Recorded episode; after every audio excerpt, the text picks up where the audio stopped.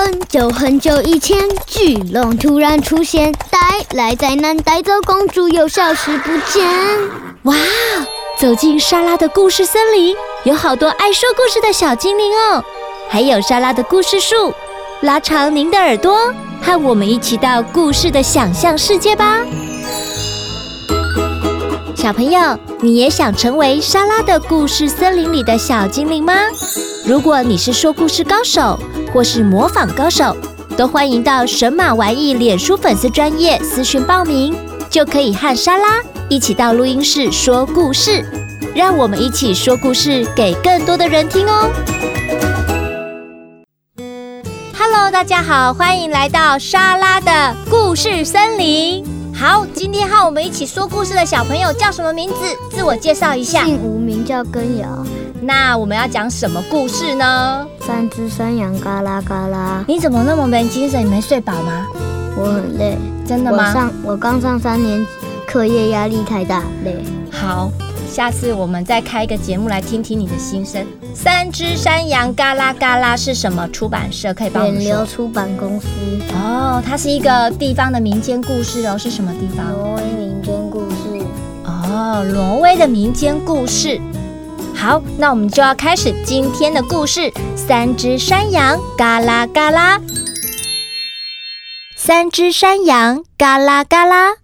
远流出版，挪威民间故事。从前，从前有三只山羊，它们的名字都叫嘎啦嘎啦。有一天，它们都想到山上的草原大吃一顿。山谷间有一座桥，要到山顶，非跨过这座桥不可。这座桥下住着一个可怕的大妖怪，它圆圆的眼睛像个盘子，尖尖的鼻子像根棍子。最小的一只山羊嘎啦嘎啦最先过桥，当它过桥时，桥就发出嘎啦嘎啦的声音。大妖怪吼着说。是谁把我的桥弄得嘎啦嘎啦响啊？这只山羊用好小好小的声音回答：“咩哦，我是我是最小的山羊，嘎啦嘎啦，我正准备到山里吃胖一点呢。”大妖怪说：“好家伙，看我不把你吃掉才怪！”没哦，请别吃我，我长得这么小。再过不久，第二只山羊嘎啦嘎啦就会过来，它长得比我还要大哦。既然这样，那就快滚吧。过了不久，第二只山羊走到桥上，当它过桥时，桥就发出嘎啦嘎啦嘎啦的声音。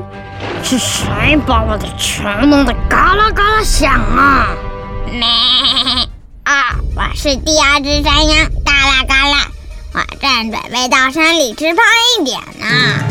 这只山羊用比第一只山羊大点的声音回答：“好家伙，看我不把你吞掉才怪！”咩咩咩，请请别吃我！再再过不久，大山羊嘎啦嘎啦就会过来了，他长得比我还要大哦。是了。既然这样，那就快滚吧！就在这个时候，大山羊嘎啦嘎啦来了。他每走一步，桥就嘎啦嘎啦嘎啦嘎啦。因为这只山羊太重了，所以桥简直就要被它踩断了。大妖怪大声吼道。是谁把我的桥弄得嘎啦嘎啦响啊？大山羊拉开嗓门说：“我是大山羊，嘎啦嘎啦！好家伙，看我不把你吞掉才怪！”好啊，来吧，我头上的角像两把长剑，正好可以刺穿你的眼珠。另外，我还有两只像大石柱般的腿，正好可以把你踩得粉身碎骨。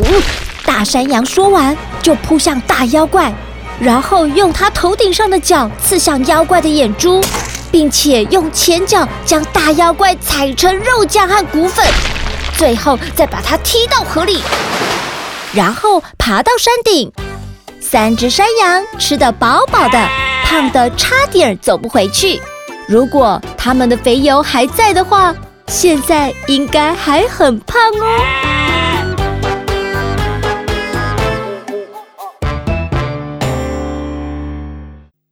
瑶瑶，听完三只山羊嘎啦嘎啦，你有没有发现小山羊和中山羊遇到妖怪的时候，他们的反应是怎么样？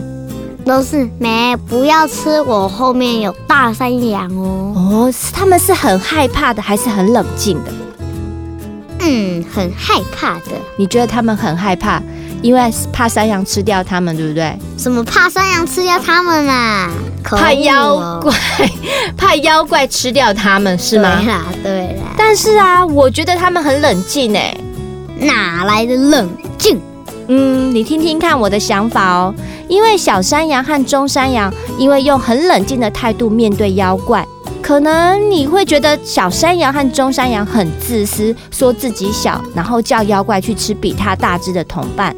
但是我觉得这只山羊，这是山羊面对坏人的时候的一种聪明的脱困方法。你知道为什么吗？因为啊，他一方面看穿妖怪，他怎么样？哦，对，妖怪很贪心，他想要吃更大只的山羊，对不对？对对，所以呢，小山羊跟中山羊看穿了这个弱点。一方面呢，他知道他们的山羊老大来的时候是可以绝对有把握打打败妖怪的，所以呢，就故意拖延时间，引诱妖怪掉入他们的陷阱。你觉得有没有道理？有，嗯，好，OK，好啦，故事说到这里。莎拉也希望每位小朋友遇到不顺利的事情，不要紧张害怕，先用小脑袋冷静的想想好方法哦，或许很多问题就可以迎刃而解喽。那我们今天的故事时间就到这里喽，谢谢大家，欢迎定期收听莎拉的故事森林。喜欢今天的故事或歌曲吗？欢迎在 Podcast 订阅收听。也请到神马玩意脸书粉丝专业留言，和我们聊聊你的心得哦。